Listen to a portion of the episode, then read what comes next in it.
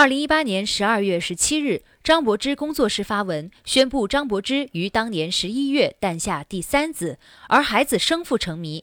事后，有香港媒体为了调查张柏芝第三胎的孩子生父为何人，设法弄到了孩子的出生证明，并公开刊登。该证明显示，张柏芝第三子名为张礼成，跟随母亲张柏芝姓张，父亲一栏则为空白。事后，张柏芝强烈谴责有关媒体，还向香港个人隐私专员公署作出投诉。该署经调查后转交警方处理。近日，该案有了最终结果，案件中共有四名被告的信息，法院判处被告方总共罚款十二万港币，折合人民币约十万元。感谢收听羊城晚报新闻播报，我是主播清幽。